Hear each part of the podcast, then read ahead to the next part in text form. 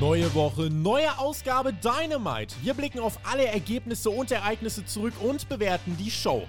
Hört den Spotfight Wrestling Podcast mit der Review zu AEW Dynamite. Send Hook.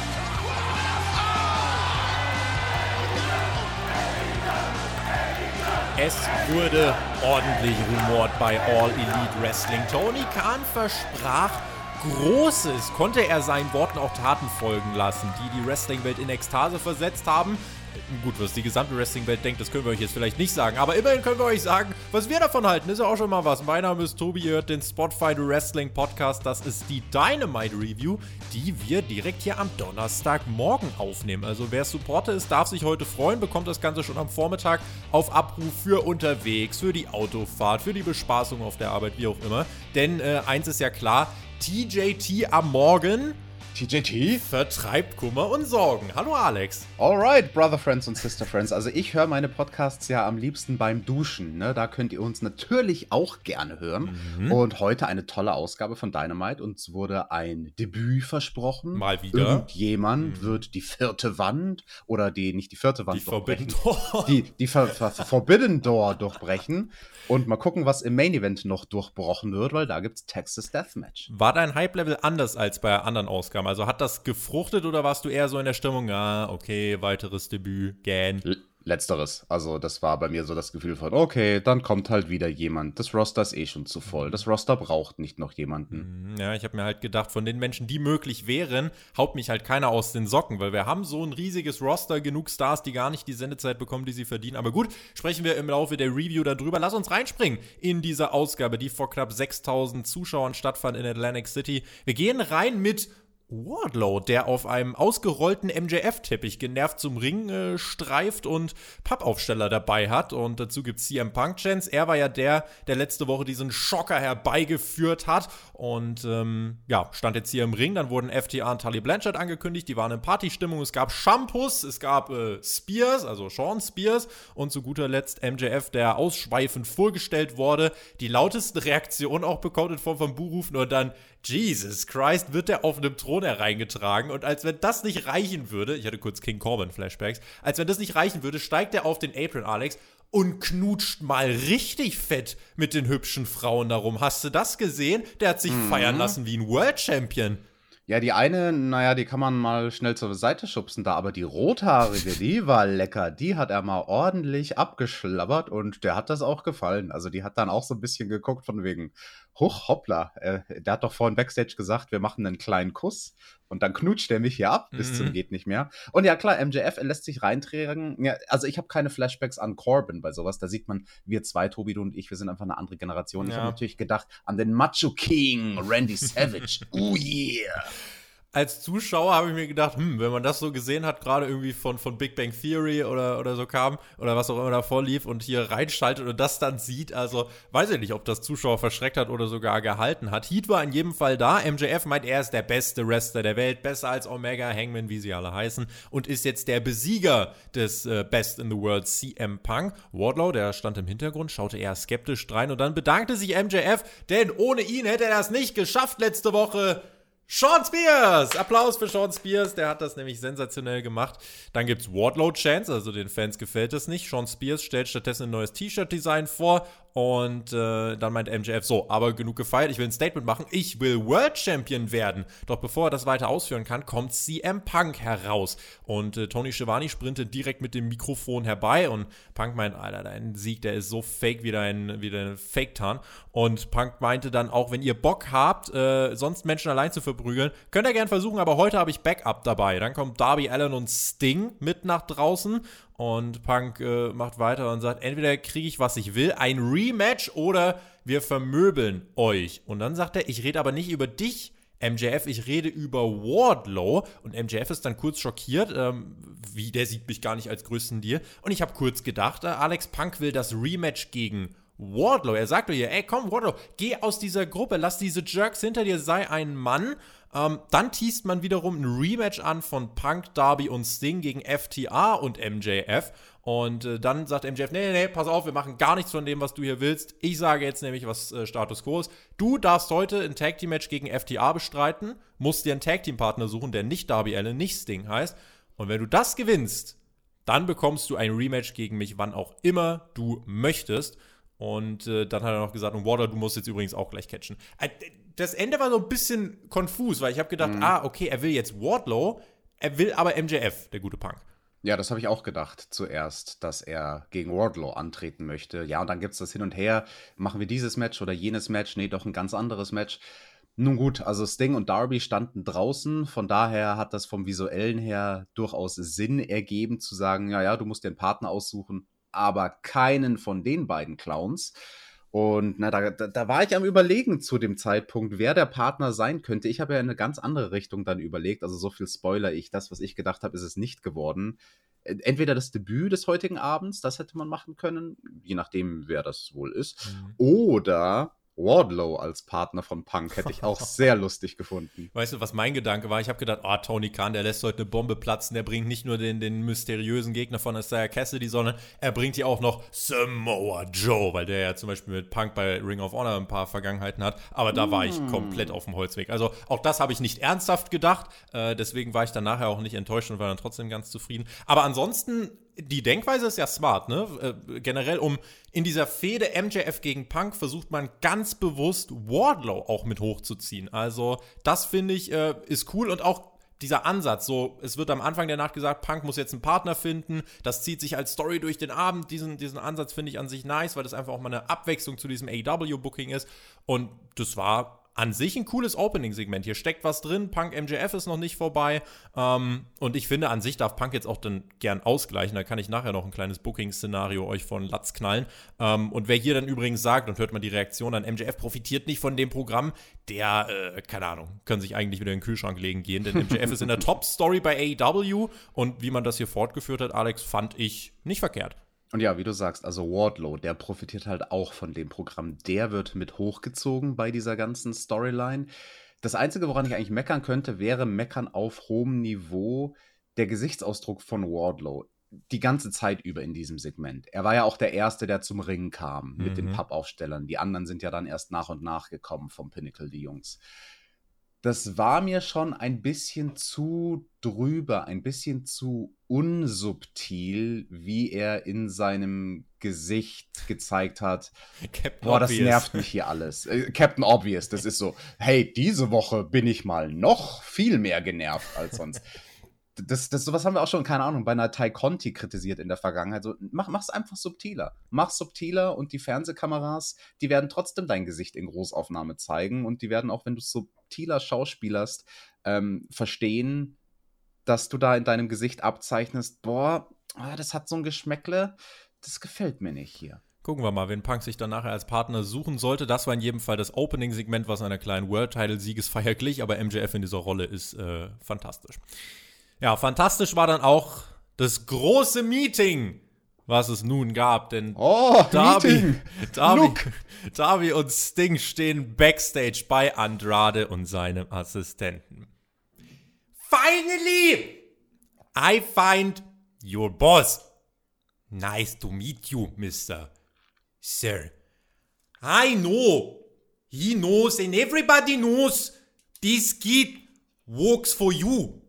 Und Sting, und, und Sting und Darby stellen dann klar, erstens, er ist kein Kid und zweitens, rede mit ihm Mano i Mano, wenn was du das denn, willst. Was, was, was, hat er denn da von einem Wok geredet? Ja, ich weiß auch Wer, nicht. Der will bei Stefan Raab und der Wok-WM mitfahren. Ich glaube auch, Wok, Wok for you? Ja, He pass auf. For you? Es, wurde ja, es wurde ja noch kurioser. Darby meinte dann, ich habe Besseres zu tun, als mich mit dir abzugeben. Und dann, und dann meint Andrade, mm, you will work for me.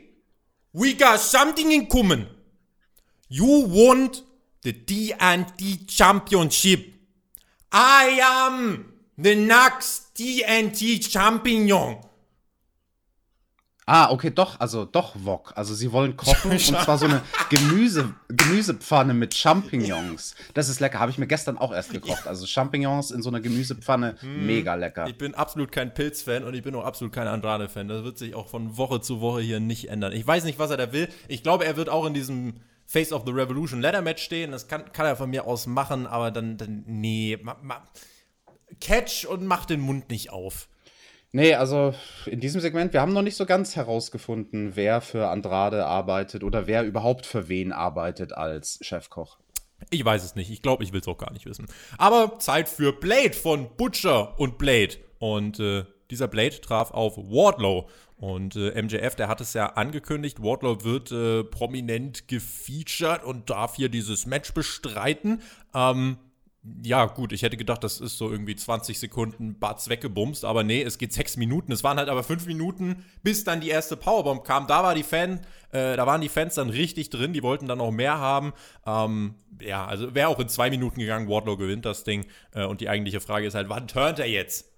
Ja, das war wirklich komisch formatiert, dieses Match. Also der Zeitpunkt in der Show war eigenartig, weil es gab ein Picture in Picture. Also in einem Match, was eigentlich ein Squash natürlich sein soll, es so lange zu ziehen, dass es durch eine Werbepause hindurchgeht, es war für einen Arsch. Also, das, wie, wie, du schon sagst, das hätte kürzer besser gewirkt. Mhm, ja, deswegen. Also die Frage, wann turnt er jetzt? Vielleicht beim Rematch. Also ich hatte ja, also ich habe hier ein, ein, äh, ein Szenario, was ich dann, äh, ja, ich kann es nachher nochmal ausführen, äh, bei dem Wardlaw quasi MJF dann das äh, Match gegen Punk kostet. Ähm, das wäre vielleicht die, die Möglichkeit und dann hätte man ein drittes Match, wo Punk sagt, er will ganz allein gewinnen. Ähm, in jedem Fall, er ist, wie wir gesagt haben, prominent mit dabei, er ist over. Ja, jetzt nach über zwei Jahren darf der Turn dann jetzt halt langsam mal kommen. Also ich finde, also nach Revolution darf es eigentlich nicht passieren, es muss eigentlich bei Revolution passieren. Alles andere, ja. finde ich, äh, wäre ein bisschen too much dann. Es ist an der Zeit. Und Revolution naht auch in größeren Schritten, als uns vielleicht bewusst ist. Also ja. Bisher wird innerhalb der Shows noch nicht viel von Revolution gesprochen. Eigentlich nur wegen diesem Qualifying-Match, was wir dann später noch sehen sollten für das Face of the Revolution mhm. Ladder Match. Revolution ist bald. Nur noch drei Dynamite-Ausgaben. Mhm. Ne? Also ist echt nicht mehr weit. Deswegen, da muss sich was tun. Äh, haben wir nachher auf jeden Fall noch ein paar Entwicklungen, die sich abzeichnen. Wir haben ein Videopaket, hören eine verzerrte Stimme von Alex Abrahantes, der sagt: Penta says it's time to rise, Penta oscuro ganz viel lateinamerikanisches Flair heute. Eine schwarze Maske wurde aus einem Grab gezogen. Also Penta setzt sich nun ein, ein, eine schwarze Maske auf und wird jetzt böse, weil er die schwarze Schlotze von Malachi ins Gesicht gespuckt bekam. Hm, Penta Oscuro. Ich habe irgendwie bei Lucha Underground bin ich dann ausgestiegen, so irgendwann bei der dritten oder vierten Staffel. Hm. Äh, wer oder was ist diese Version von Penta? Das ist der super böse schwarze Penta? Ich denke, wir werden das in den nächsten Wochen erfahren. Ich könnte es natürlich jetzt spoilern, aber ich könnte auch einfach sagen, let it play out, Alex. Mal gucken, was dann nächste Woche passiert. Inner Circle Team Meeting, da sollte auch was passieren. Chris Jericho, Sammy Guevara und Jake Hager sind am Start, da wurde kräftig gesungen. Erstmal kein Santana und Ortiz, die kamen nämlich gesondert heraus und die waren auf Konfrontationskurs. Sie hatten auch keine Inner Circle Sachen an und Chris Jericho will wissen, warum habt ihr mich vor zwei Wochen so schlecht aussehen lassen? Die Menschen wollen, wenn sie sich ein Ticket kaufen, hier Chris Jericho catchen sehen. Und Santana, äh, Santana sagt dann, Ey, ganz ehrlich, seit Monaten, ich struggle mit meinem Mindset von dieser ganzen Gruppe hier. Ich rede nichts mehr schön. Ich sag's einfach, wie es ist. Am Ende des Tages denkt ein Chris Jericho nur an eine Person, und zwar an Chris Jericho, nämlich sich selbst. Wenn wir in einem Fight sind, dient das immer im Großen und Ganzen nur dazu, dass du irgendwie profitierst. Und wenn wir ein bisschen Spotlight haben, dann müssen wir dir zur Seite springen und verlieren unsere anderen Möglichkeiten. Das Publikum stimmt deutlich zu und äh, dann sagen sie, die Tage, in der wir die zweite Geige spielen, die sind vorbei. Du hast uns aufgehalten, die Fans haben uns weiter angefeuert und äh, Santana bedankt sich auch bei Ortiz, denn nur wegen dem hat er nicht längst schon Chris Jericho eine übergezimmert. Und Jericho meint, ey, ganz ehrlich, du erinnerst mich so ein bisschen an Eddie, Eddie Guerrero, weißt du was?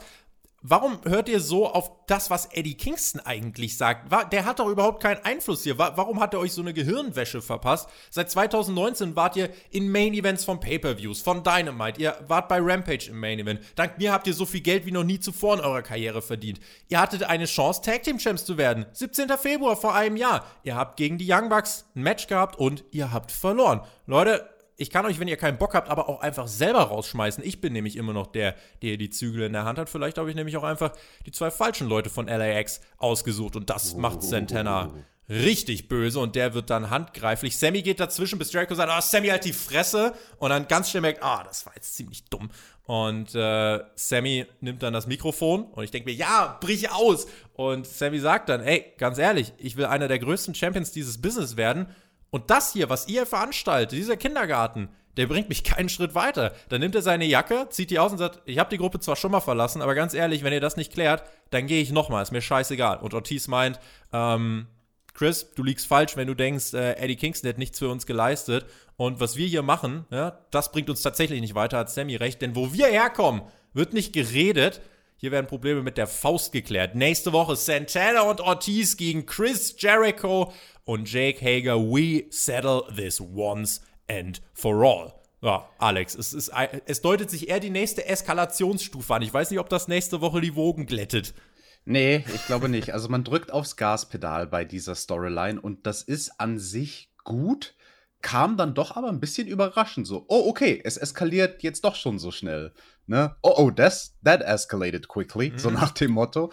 Ähm, das ist vielleicht ein bisschen auch vergleichbar mit dieser Zuspitzung, die mehr und mehr stattfindet bei der Wardlow-Storyline oder bei der Side-Storyline mit Wardlow, wo ich auch hier das Gefühl habe, da fehlt mir so ein bisschen eine Woche dazwischen. Also mir fehlt so ein bisschen das Geschehen von, von einer Sendewoche sozusagen, wo ich das Gefühl habe, okay, diese Storylines, die plätschern eher so vor sich hin, sie entwickeln sich zwar weiter, aber sehr langsam.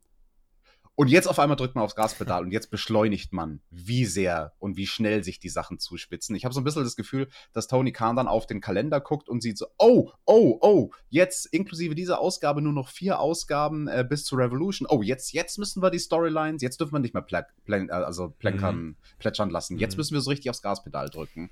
Ähm, da wäre ich ein größerer Fan, wenn das allgemein vom Rhythmus bei AW nicht so kurz vor den Pay-per-Views nochmal so krass aufs Gaspedal gedrückt, sondern keine Ahnung. Vielleicht mehr wie so eine Corona-Kurve, die stetig und stetig steigt. Ich muss sagen, ich finde es okay, weil äh, eben die anderen Storylines teilweise so langsam, wie zum Beispiel Wardlow erzählt werden. Und hier kann man es so argumentieren, es hat so lange bei Santana und Ortiz gebrodelt und jetzt ist die Hutschnur einfach mal geplatzt. Und da, wenn, wenn, wenn etwas richtig lang in dir brodelt und du austickst, dann tickst du nicht langsam aus und wirst lauter und lauter, sondern dann tickst du aus und dann kotzt sich was an und dann kotzt du dich aus. Und deswegen finde ich das in dem Fall in Ordnung. Und ich fand auch ganz ehrlich, diesen inhaltlichen argumentiven Schlagabtausch fand ich gut. Ich kann beide Seiten verstehen. Und ganz ehrlich, Chris Jericho hat ja auch recht. Dank ihm standen die in Main Events, stand, äh, dank, dank, ihm haben sie viel Geld verdient und so weiter. Ähm, deswegen, das ist für mich gutes Storytelling. Auch ein Sammy, der hier mal dazwischen geht und selber mal Initiative ergreift, dem hat das hier geholfen. Äh, mhm. der, der, Darf ich eine Sache sagen, zu, bevor du auf Sammy eingehst, äh, zu der Argumentationsstruktur von den Leuten jeweils? Weil auch bei Jericho, am Anfang von diesem Redesegment, wo erstmal Jericho geredet hat, da habe ich mir auch gedacht, ah, an sich alles inhaltlich top, ne? Von wegen, ich habe euch in die Main Events hochgepusht, etc., etc.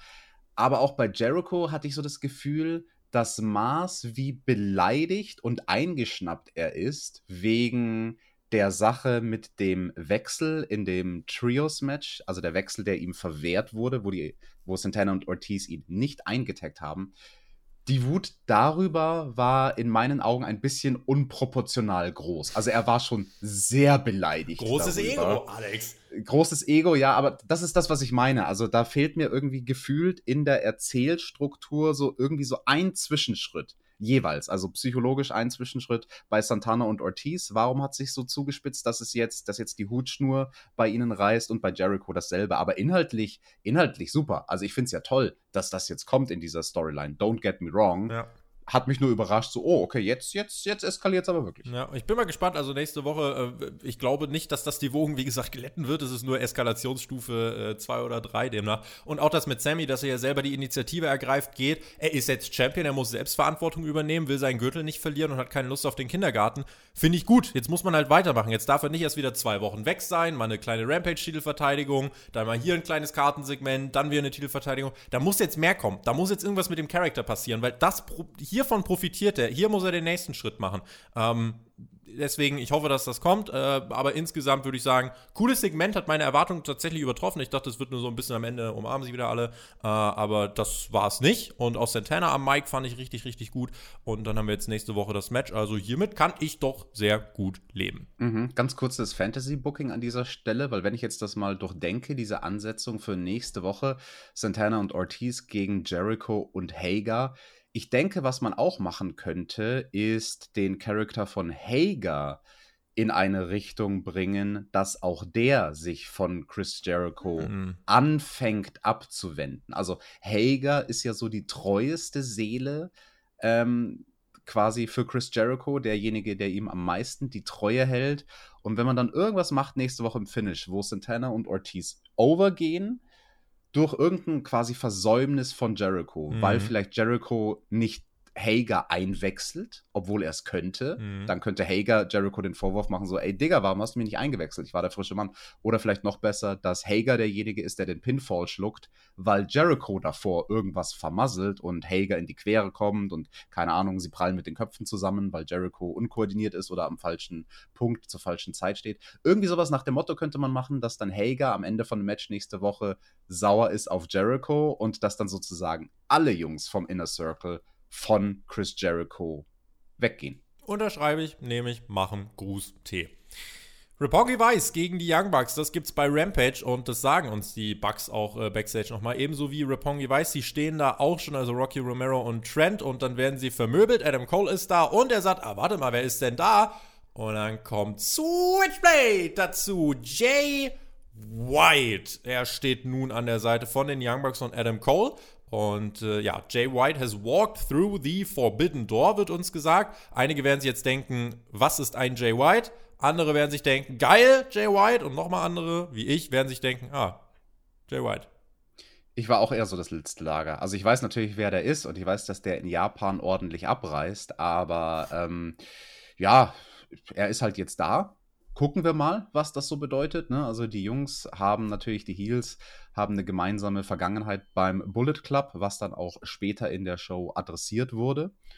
Und ja, Jay White, er ist hier. Das war so der Zeitpunkt in der Show, wo ich mir gesagt habe, okay, dann haben wir jetzt das Debüt gesehen. Es wurde ja ein Debüt angekündigt für diese Show und jetzt gehe ich erstmal aufs Klo, weil jetzt verpasse ich ja nichts. Wenn übrigens hier jemand von Big Bang Theory drangeblieben ist bis hierhin, und äh, siehst die ganze Zeit, ah, großer Wechsel und so weiter. Und der sieht dann hier Jay White, der denkt sich, ja, okay. Also ich glaube, die, die, die Menschen sind nicht ausgemarkt. Also die Leute, die sich hier drüber gefreut haben, werden die gewesen sein, die eben eh schon AW-Fans äh, sind. Äh, lustig auch, weil Isaiah Cassidy kam dann eben als nächstes heraus und äh, Tony Khan hier quasi schon mit dem Augenzwinkern sagt, ja gut, Jay White ist es nicht. Es gibt eine lustige Hintergrundstory. Äh, als Tony Khan das bei Rampage ja letzte Woche angekündigt hat, hat er gesagt, jemand wird durch die Forbidden Door rennen und Tony Khan hat mittlerweile gesagt, ja, mir ist aufgefallen, der, den ich eigentlich geplant hatte, das hat nicht so viel mit Forbidden Door zu tun. Deswegen habe ich spontan am Wochenende noch Jay White gebuckt, damit der doch noch auftritt, damit die Fans doch noch das bekommen, was sie wollen. Beziehungsweise, wow. dass das nicht False Advertising war. Äh, Kudos, äh, gut, dass er das gemacht hat, aber ähm,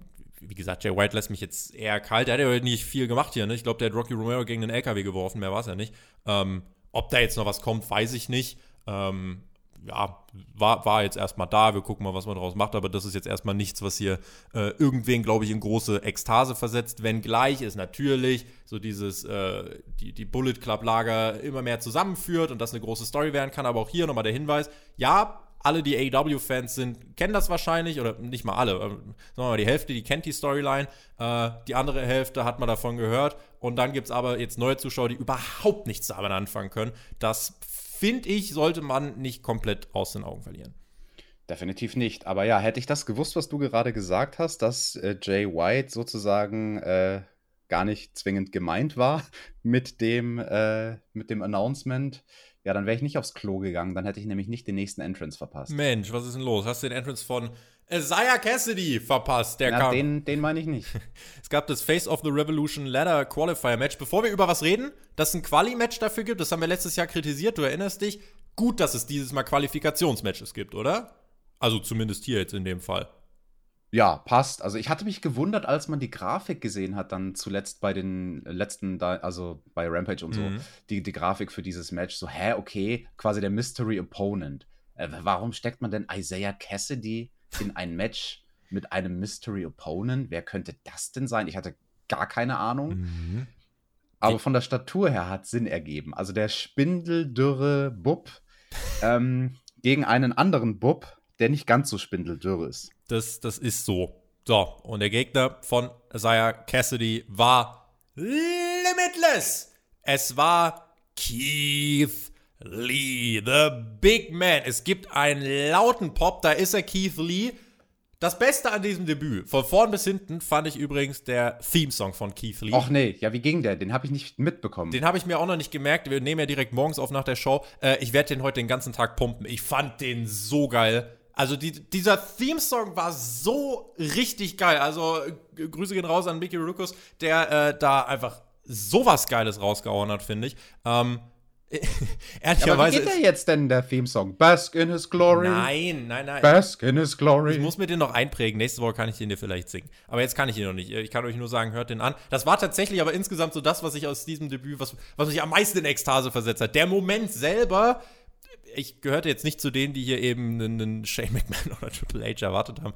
Äh, der Moment selber, ja, äh, hat mich gefreut, aber bin jetzt nicht aus dem, aus dem Stuhl gefallen. Es war eigentlich genau das, was man erwarten konnte. Wie, wie, wie war das denn bei dir? der Crowd, die Reaktion, nachdem ich das nicht gesehen habe? Also sind die so total in Ekstase gewesen und aus den Stühlen, also nicht aus den Stühlen gesprungen, auf ja, die, die haben Stühle die Arme gesprungen? hochgerissen und haben schon erstmal ein bisschen den Mund aufgemacht und wow, also die haben sich schon okay. gefreut, finde ich. Ja, Ne? Ja, da, da, kann man sich freuen. Das ist ja ein guter, der Keith Lee. Ja. Er hat, glaube ich, aber auch jetzt so über die Weihnachtszeit noch mal ein paar Kekse extra gegessen. Möglicherweise. Auf jeden Fall kam er hier nicht äh, in seiner Ganzkörperstrapse raus oder was das war, sondern wirklich einfach nur, er ist Keith Lee, so wie er damals auch bei NXT overgekommen ist, wie er in den Indies overgekommen ist. Und äh, das fand ich an sich erstmal, ja, das, das fand ich cool, jetzt Keith Lee hier zu sehen. Also huge Signing von der Körpergröße, ja. Aber ne, sowohl Jay White als auch Keith Lee werden jetzt AW nicht maßgeblich in neue Sphären katapultieren, muss ich direkt sagen. Es wird eher schwieriger, Lee hier unterzubringen, wenn man es nicht mal schafft, keine Ahnung, Darby, Ricky Starks, Jungle Boy, wie sie alle heißen, mhm. die, die kriegt man ja nicht mal regelmäßig auf der Card platziert. Man pausiert regelmäßig Storylines, weil es vorne und hinten nicht reicht. Ähm, so, und jetzt gibt man einem Roster, was eh schon so viel Tiefe und Qualität hat, noch mehr Tiefe und noch mehr Qualität. Schön und gut. Vor allem bei dem Big Man, das sehe ich ja noch ein, dass Keith Lee, äh, Keith Lee da natürlich einen Mehrwert reinbringt.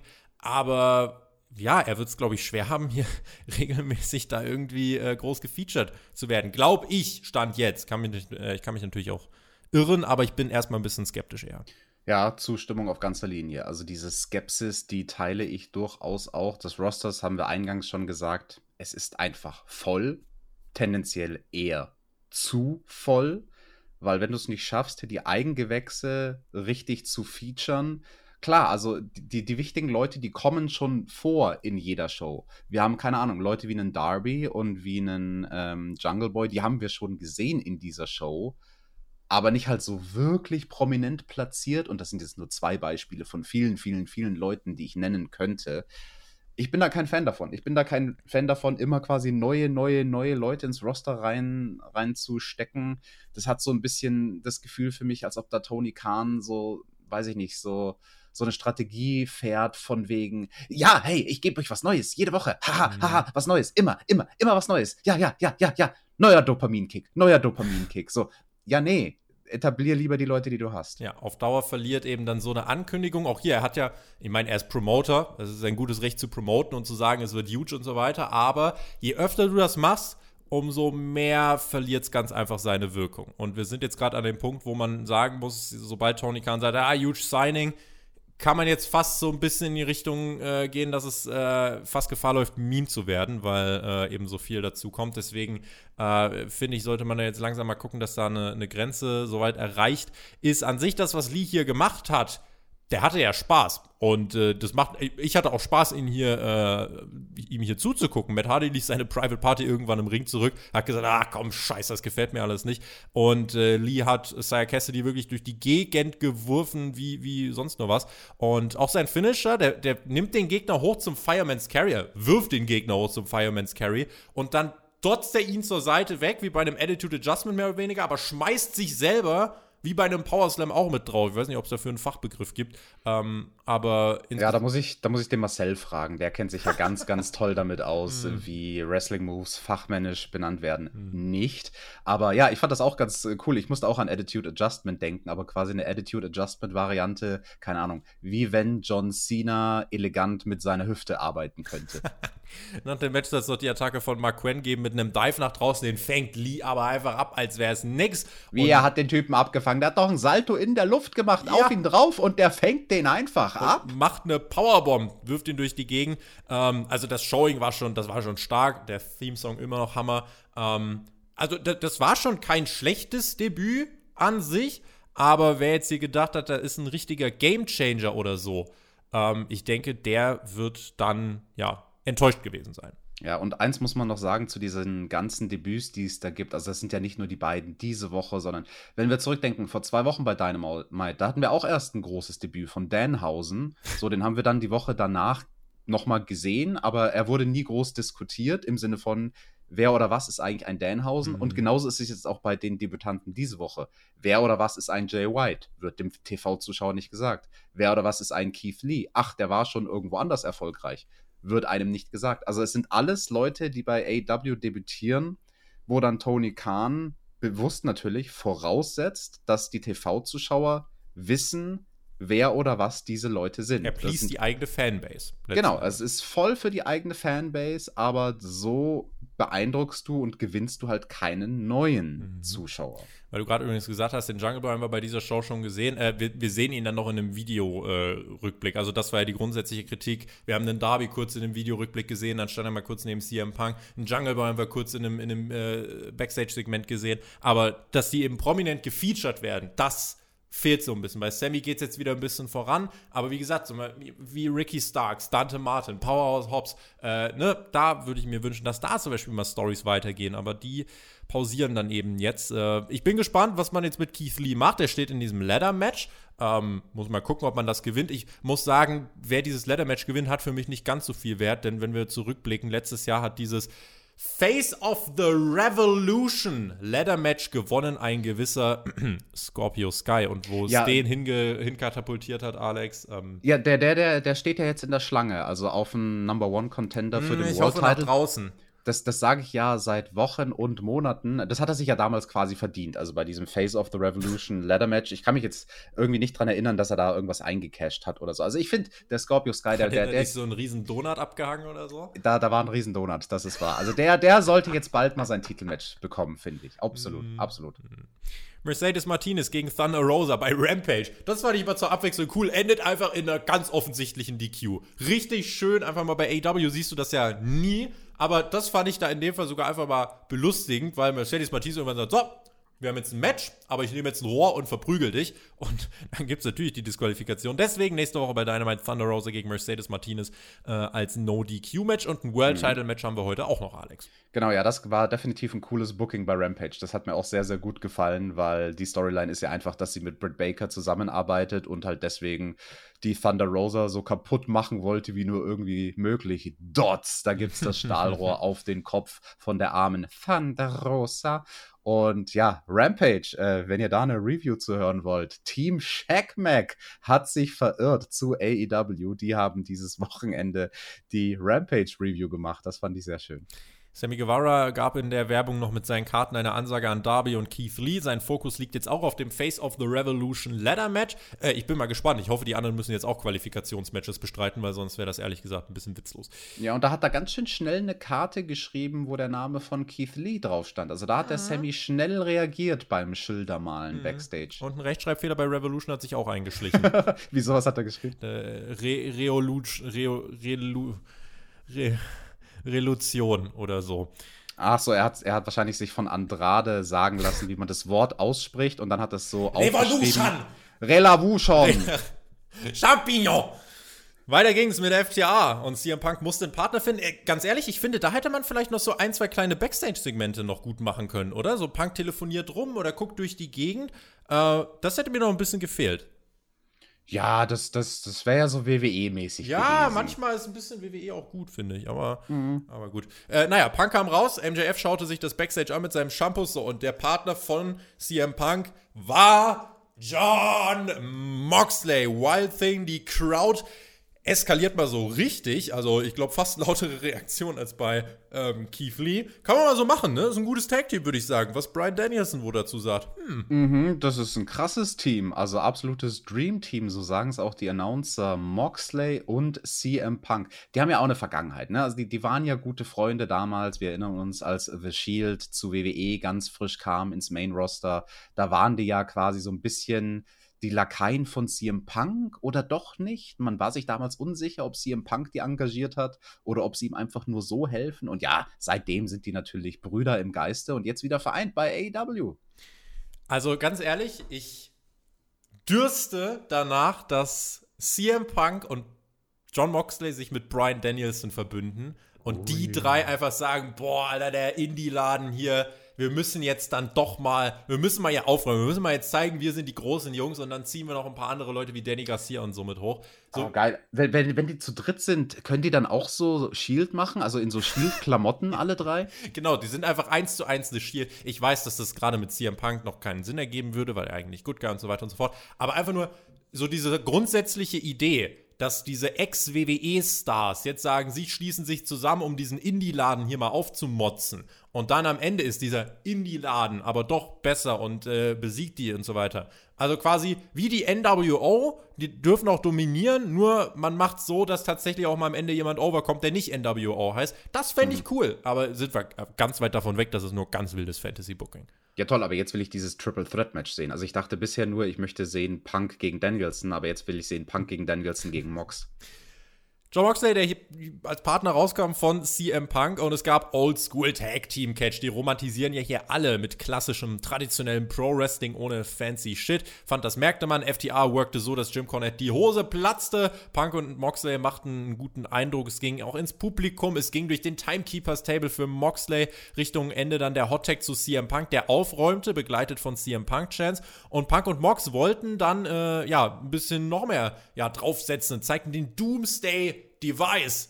What a time to be alive, aber es gibt nur den Nearfall. Die Crowd hat es gefeiert. Äh, Alex, du auch? Definitiv, ich habe das ganze Match gefeiert, wie es aufgebaut war. Also auch, dass man mal mit dem Stil dann zwischendrin gebrochen hat, also vor allem während der Werbepause, dass es dann ein bisschen wilder und chaotischer wurde, auch außerhalb vom Ring.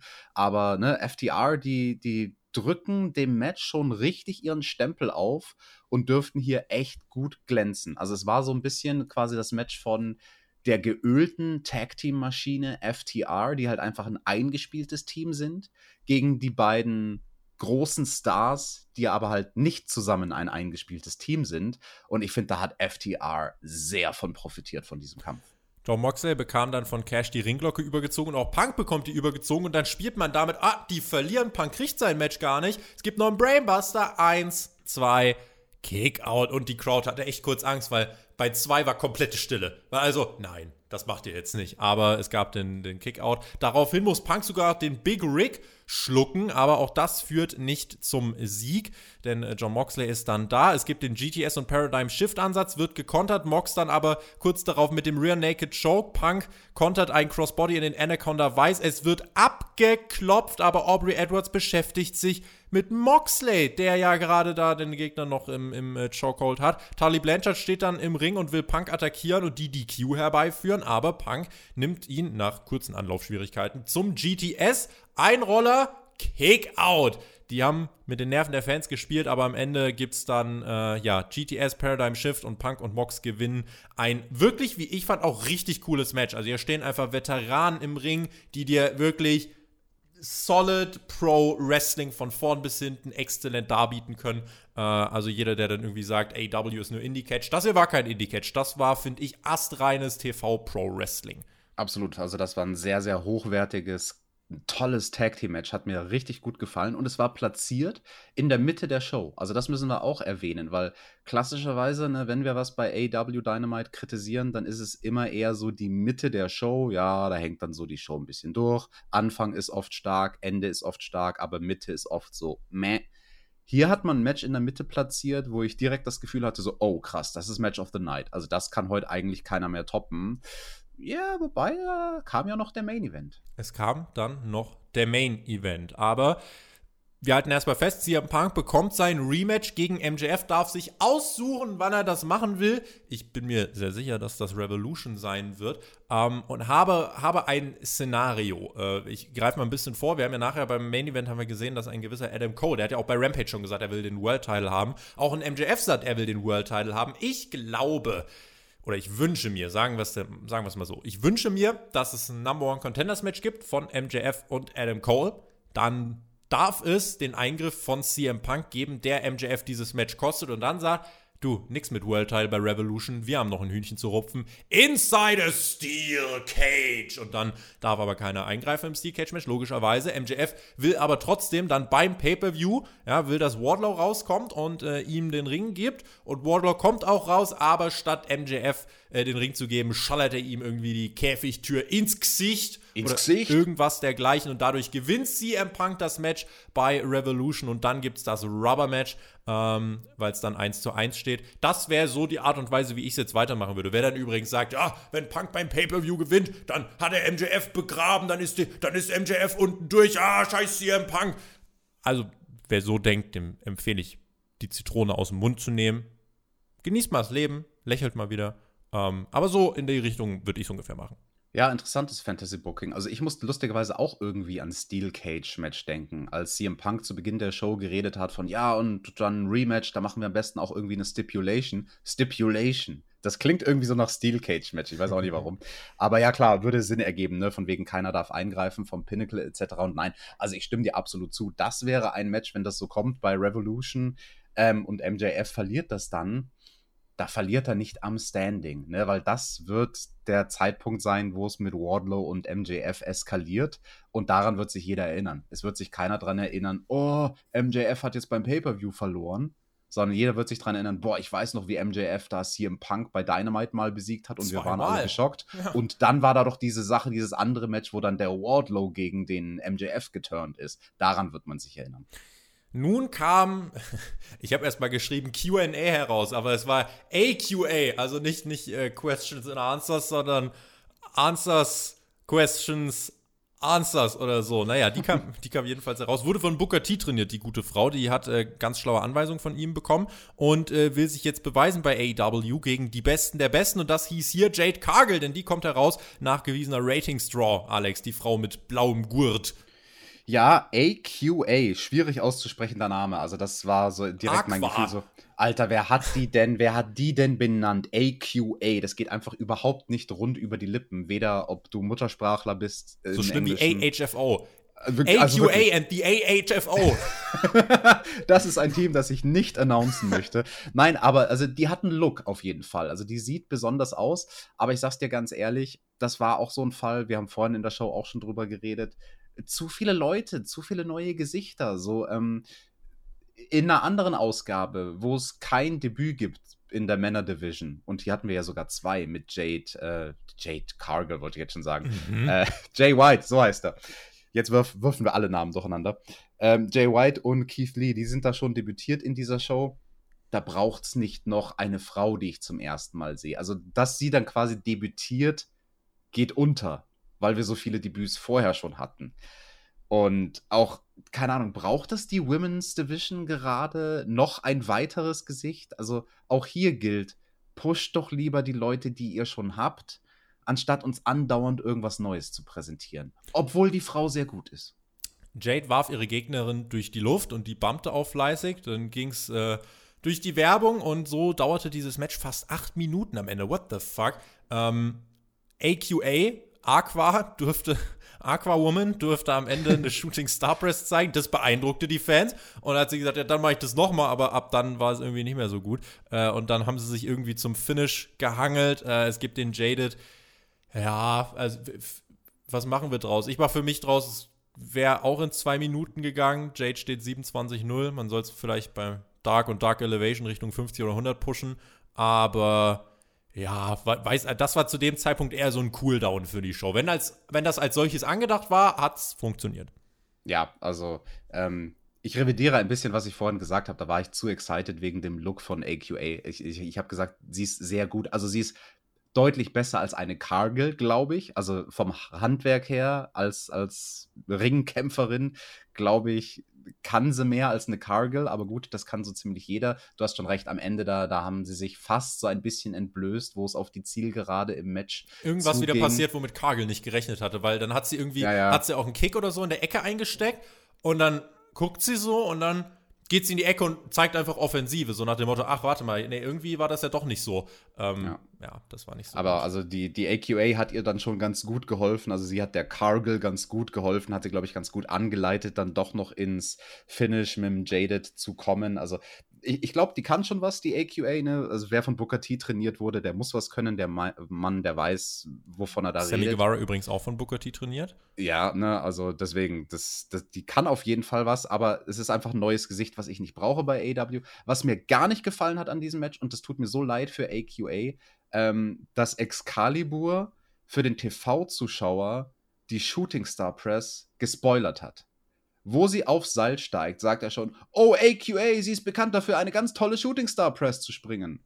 Okay, super, jetzt weiß ich schon, was kommt. Mhm. Also bei einem Wrestler, wo ich das Moveset noch nicht kenne, weil ich den Wrestler das erste Mal sehe, hätte es für den TV-Zuschauer einen viel größeren Effekt, Das stimmt.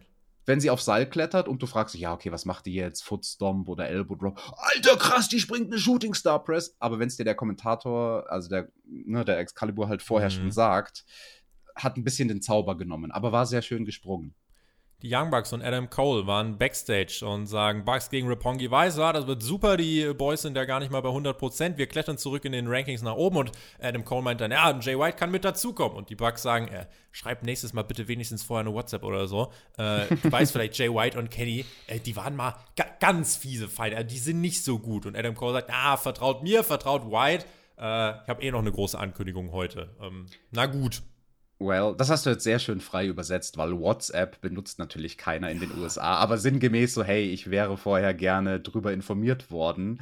Ich fand das dann auch so lustig, den Spruch von Brandon Cutler, als sie den fragen. Also die Bugs fragen dann Brandon Cutler, also am Ende vom Interview, Ja. wo sie ja klassischerweise den Brandon beleidigen, aber da sind sie jetzt verwirrt und fragen den Brandon hinter der Kamera, ey, ey, hast du irgendwas davon gewusst? Und der Brandon stammelt so ein bisschen so, äh, ich glaube, ich habe da auf Reddit gelesen, dass der Jay White kommen wird. Fand ich auch lustig. Das fand ich sehr witzig. Und ähm, ja, äh, eins, eins muss ich noch sagen. Also der Teamname von den äh, Babyfaces. Rapongi Weiß. Rapongi Weiß. Das ist so ein dummer Name. Also ein, ein Name, der mit einem niedlichen I endet. So nennst du eine Katze. Oh, meine kleine süße Kitty, meine, Meine kleine süße Rapongi. Rapongi. Oh, ist sie niedlich. Also Rapongi Weiß, was ist denn das für ein Name? Das ist nicht männlich, finde ich nicht gut. Ihr könnt uns ja mal in die Kommentare schreiben, für was das steht, denn äh, da steckt doch bestimmt etwas dahinter. Ähm, wir gucken dann mal, in welche Richtung das hier geht. Äh, man wird hier wahrscheinlich irgendwann die Brücke legen zu Jay White gegen Kenny Omega bei AEW. Kann man machen. Vielleicht ist das auch die Brücke zu Kenny Omega gegen äh, Okada, keine Ahnung, aber das hier ist jetzt gerade die New Japan-Sektion. Äh, also für alle, die äh, da sich mal gewünscht haben, dass AEW mit New Japan zusammenarbeitet, here we are. Naja, der Okada ist ja in einem Stable mit den Best Friends. Das also hat man richtig. zwar noch nicht gezeigt, aber ist ja, so, glaube ich. äh, wird mal Zeit, dass William Regal rauskommt und sagt, Blood and Guts, damit die beiden catchen können. Serena Deep kommt heraus und will catchen Ja. und sagt, ja, letztes Mal habe ich nur drei Minuten gebraucht gegen Sky Blue. Keiner hier ist auf meinem Level, keiner kann hier fünf Minuten gegen mich durchstehen. Deswegen gibt's heute die Professors 5-Minute Rookie Challenge und du da im Ring. Er sagt den Namen gar nicht. Das ist eine Ehre und ein Privileg. Ich schaufel dir jetzt dein eigenes Grab. Das war Katie Arquette. Die steht dann dort, hatte wohl schon Matches bei Dark. Und die Crowd weiß nicht, was sie machen soll. Äh, Muss aber auch gar nicht lange überlegen, denn nach einer Minute ist das Match vorbei. Äh, Es gab den Serenity Lock. Das kann, glaube ich, ein ganz gutes Gimmick für die nächsten Wochen werden. Ich fand die Inszenierung hier ein bisschen weird, aber es ist zumindest mal so ein bisschen Story und Kontinuität bei den Frauen. Zustimmung in allen Punkten. Ich fand es auch komisch inszeniert, weil man diese Five-Minute-Challenge auch in der Show gespoilert hat vorher.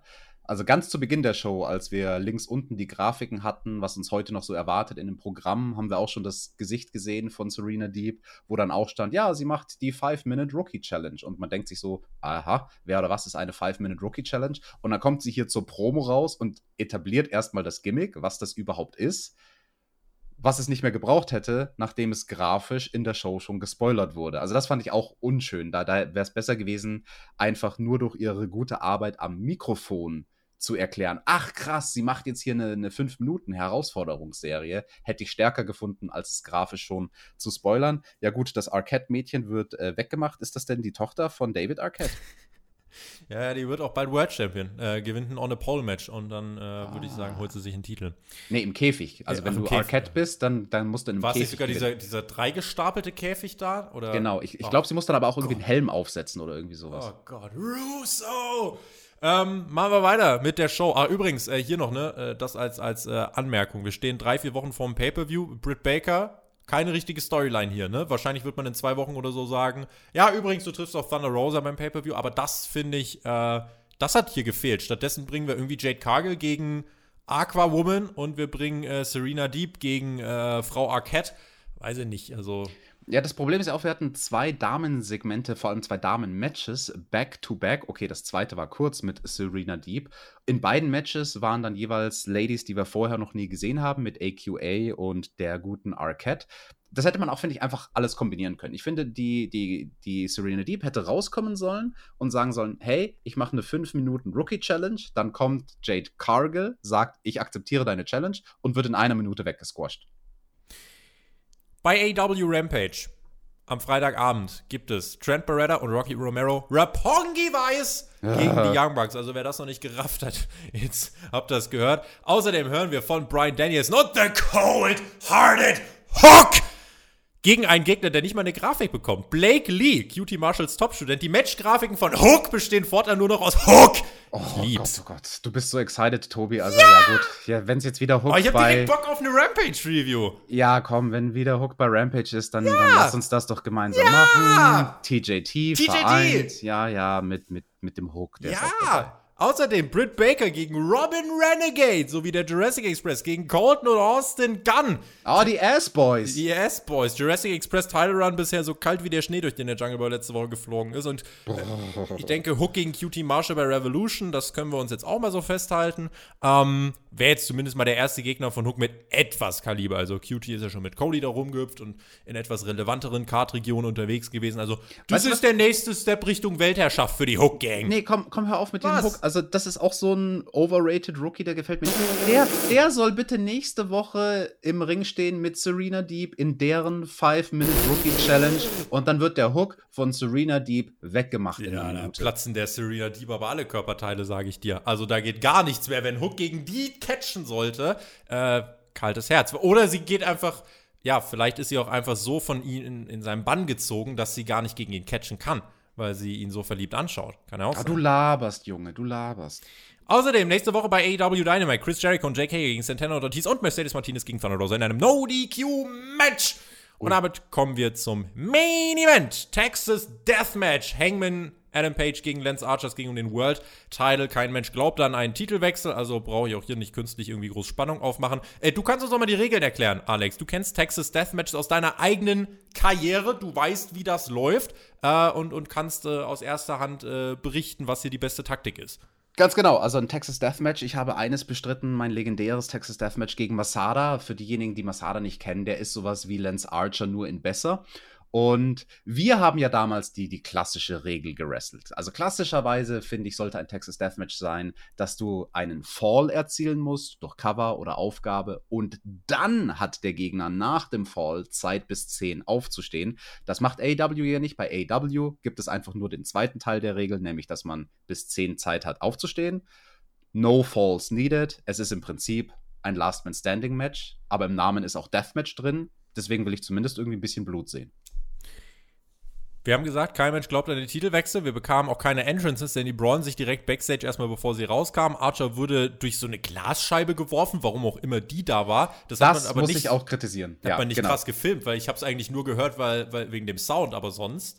Äh, ja, das, das war total weird. Also, äh, tolle Idee natürlich, dass sie Backstage anfangen, ne? weil Archer, der hat ja sonst immer den Vorteil, dass er manche Leute schon Backstage attackiert, bevor es überhaupt zu einem Match kommt und so. Also, das ist ja irgendwie sein Gimmick und der Hangman dreht aber den Spieß rum und sagt: Haha, nein, ich attackiere diesmal dich von hinten bereits im Backstage-Bereich. Das war gut von der Psychologie her. Aber dass sie dann sozusagen das Entrance-Gimmick von Archer benutzen mit dieser Glasscheibe, also quasi vielleicht so eine Glasscheibe, die er beim Entrance durchtreten hätte können oder so. Die wurde halt nie etabliert. die haben wir diese Woche das erste Mal gesehen. Du kannst doch nicht so ein Gimmick, was noch nicht etabliert ist als Entrance-Gimmick, dort haben, einfach nur um es zu haben. Mhm. Hey, wäre es nicht cool, wenn wir am Anfang vom Match irgendwas mit Glas machen würden? Ja, wäre cool. Hey, lass uns doch mal ausdenken, dass der Archer jetzt einen Glas-Entrance hat. So, nein. Nein, nein, nein, AW, ihr müsst sowas vorher etablieren. Im Ring gab es dann direkt den Bugshot. Archer suppte auch. Also man äh, kann ja hier nur via Knockout oder Submission gewinnen. Quasi ein Last-Man-Standing-Match mit Submission-Zusatz für alle, die noch auf dem Schlauch stehen sollten. Denn Lambert Ja, kam. als, als ob die da eine Submission versuchen. Hat, haben die bisher in irgendeinem Texas Deathmatch bei AW Gab ja eine nur Submission eins. versucht? Gab ja nur eins. Äh, Moxley, do, na, wobei, do, hat er nicht versucht, Archer zu erwürgen oder so? Ja, das stimmt. Ja, das stimmt. so. Da war was. Dan Lambert kam heraus, Jake Roberts ebenso, der Hangman also um 3 gegen 1. Lambert schraubt das Top Rope ab, denn dann kann es keinen Buckshot mehr geben, dachte sich der smarte Oh, gute Psychologie, Boy. auch hier, Mhm. ja. Lance Archer vermöbelt den Hangman dann in der Crowd. Der Ring sah aus, als hätte eine Bombe eingeschlagen. Also komplett alles auseinandergenommen. Es gab Tische, es gab Haken von der Ringhalterung. Es gab natürlich immer noch den Hinweis, dass Archer sein letztes Texas Deathmatch gegen John Moxley gewann. Der Hangman suppte dann auch irgendwann in, seinem, ja, in seiner blutigen Titelregentschaft. Und ähm, dadurch, dass man früh das Top Rope rausgenommen hat, war dieses Match spannender für mich. Ganz ehrlich, weil die mussten Mhm. Sachen machen, die man sonst nicht erwartet hat. Also es war nicht so mit hier Whip-In und dies und das. Nee, das ging alles nicht mehr. Und Ja, das ist auch Teil von so einem Texas Deathmatch. Also da haben sie gut geklaut bei Masada und mir, weil wir haben das auch gemacht. Wir haben auch den Ring zerlegt. Wir haben zwar nicht dann die Seile demontiert, sondern halt die Plane vom Ring runtergemacht, dass man sozusagen auf dem Holz wrestelt. Aber nein, ich finde das ganz, ganz gut bei einem Texas Deathmatch sozusagen visuell, wie du schon sagst, dafür zu sorgen, dass der Ring aussieht, als hätte eine Bombe eingeschlagen. Das hilft dem Ganzen. Ne? Ja. Und beide Männer schon früh am Bluten. Äh, Der Hangman, der hat aber auch gut gesaftet. Mhm. Also der hat da irgendwie über der Augenbraue gebladet. Was war denn da los? Also Archer bearbeitet ihn mit dem Haken äh, in der Mitte von der Stirn oben und dann blutet der Hangman aber an der Augenbraue. Naja, gut, die Logiklücke hinterfrage ich nicht, aber hat gut gesuppt, der Champion, hat gut gesuppt. Jake Roberts mit einem ja, Short-Armed Clothesline, das versetzte die Crowd in Ekstase. DDT sollte auch kommen, aber Lance Archer unterbricht das. Buh, der böse, böse Heel, der Hangman dann mit einem DDT, das sieht Jake Roberts aber nicht, das war ganz lustig. Insgesamt habe ich das Match, was eigentlich als mörderisches Deathmatch angesetzt war, als lockere Bespaßung empfunden. Also Ach, ich, jetzt. ich weiß, dass das, ich weiß, dass es ein bisschen äh, äh, äh, ja, gegensätzlich klingt und das ist es auch. Aber deswegen hat es mir Spaß gemacht, weil ich nicht wusste, ich muss ja irgendwie gucken, oh, ist das spannend und so weiter und so fort. Zurückgelehnt und gesagt, naja, gucken wir mal, was die machen. Und äh, ich finde, die, die, die haben dann sich schon reingelegt. Es gab die Gabel, es gab einen Stuhl mit Stacheldraht, es gab einen, das war der Spot des Matches für mich, holy shit, da wird die Ringtreppe draußen abgerissen und auf die Seite gelegt. Und dann wird der Blackout angedeutet. Ich denke, also jeder denkt, ja, der wird halt gekontert, so, weil nie geht so ein Spot durch. Am Arsch! Der Hangman fliegt von, vom Apron nach draußen auf diese seitliche Ringtreppe und bammt da auf diese. Oh, Jesus Christ, du siehst ja, Ja. auch gar nicht, wo du hinbammst. Also Riesenrespekt, dass er das Ding genommen hat. Äh, Kannst von, kannst von seinem Run halten, was du willst vom Hangman, aber was der hier für Sachen wieder eingesteckt hat, äh, Jesus Christ. Ja, definitiv. Also das war ein mieser Bump auf die Ringtreppe. Die hat es dabei auch ordentlich verbogen und die Mhm. Ringtreppen bei AW sind stabiler und massiver als die bei WWE. Also aua, das war ein Bump, der hat wehgetan. Das hat dem Hangman auch irgendwie an der Hand wehgetan. Also er hat sich nach dem Bump dann direkt die rechte Hand gegriffen. Das war dann nicht groß Teil der Match-Storyline, aber ich glaube, er ist da irgendwie dann von der Ringtreppe weggebounced und hat sich irgendwie Dann an Ringpfosten, ich hab's gerade nochmal genau, vor mir. Ja. am Ringpfosten angeschlagen mit dem Arm. Also da war ja ordentlich Wucht dahinter. Das war ein krasser Spot, ne? Und also sie bringen hier schon einiges an Gimmicks. Auch das mit dem Stacheldrahtstuhl. Also da habe ich mich ja gefragt bei diesem Stacheldrahtstuhl. äh, so so habe ich noch nie gesehen, dass irgendjemand einen Stacheldrahtstuhl gebastelt hat. Normalerweise nimmst du dir einfach eine Rolle Stacheldraht, wickelst das halt um den Stuhl drum herum. Muss nicht schön sein, muss nur effektiv sein. Aber hier hat jemand ganz filigran so zwei Spulen Stacheldraht, zwei kleine kurze Spulen äh, genommen und, und montiert auf diesem Stuhl.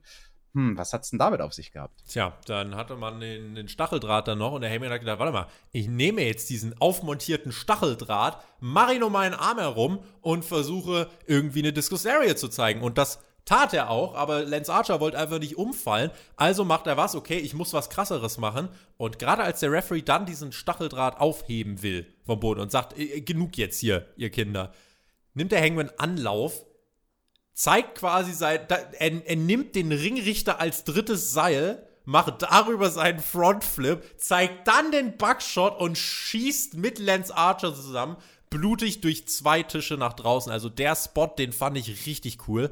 Und gerade noch vor der 10 kann der Hangman aufstehen, rollt sich in den Ring und damit gewinnt er, oh Wunder, dieses Match. Es ist die Titelverteidigung. Also für diese 15 Minuten, das war.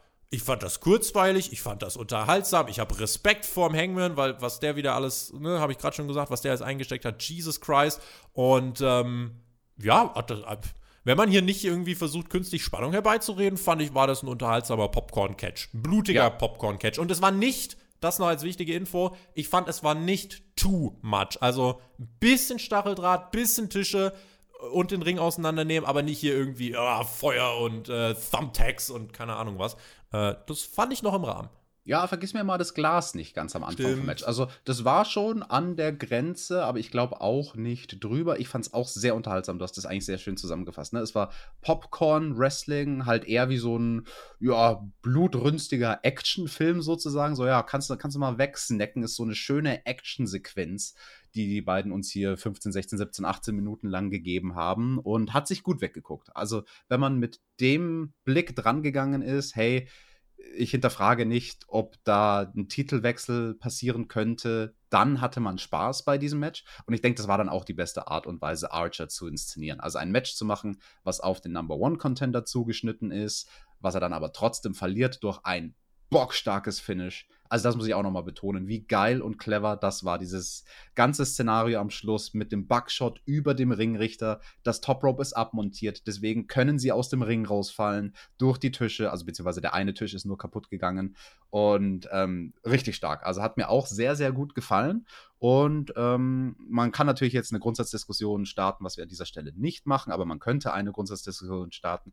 Ja, gibt es bei AW zu oft so gewalttätiges Wrestling? Tendenziell eher ja, aber in diesem Fall, diese Woche als Main Event, hat es mich irgendwie gebockt. Es passt, also es war der einzige Weg, wie man hier diese Ansetzung rechtfertigen konnte, weil ja. hätten die jetzt einfach 15 Minuten ein Singles-Match bestritten, gern. Absolut. Ja? Deswegen, absolut. das hier war die bessere Art und Weise. Und das fand ich ja dann insgesamt gut als Main Event. Nach dem Match macht sich Adam Cole auf den Weg, schnappt sich den World Title vom Hangman. Und äh, ja, er ist ja der Number One Contender und er setzt dem Hangman, dem blutigen Hangman, seinen Titel wieder auf die Schulter und das macht klar, das wird unsere Paarung für Revolution. Was mich fragen lässt, warum musste der genau vor wenigen Wochen gegen Orange Cassidy verlieren? Aber nun gut. Das war das Ende dieser Show, Alex.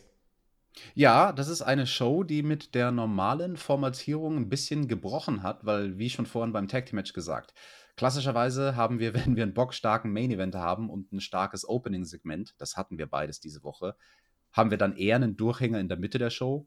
Ich hatte nicht so das Gefühl, dass es in der Mitte der Show einen Durchhänger gab. Also so das mittlere Segment war halt dieses Tag Team Match, das mhm. war bockstark. Gut, danach ging es so ein bisschen bergab sage ich mal, mit den Damen-Matches, zwei Damen-Matches, aber das eine sehr kurz, das andere mit acht Minuten TBS-Title-Match immer noch nicht lang. Also, also wenn, wenn man irgendwas kritisieren kann an der Show, dann vielleicht da diesen, diesen Teil, wo es die Damen-Matches gab, aber der hat jetzt nicht wehgetan, weil der Teil so kurz war. Also insgesamt bockstarke Show.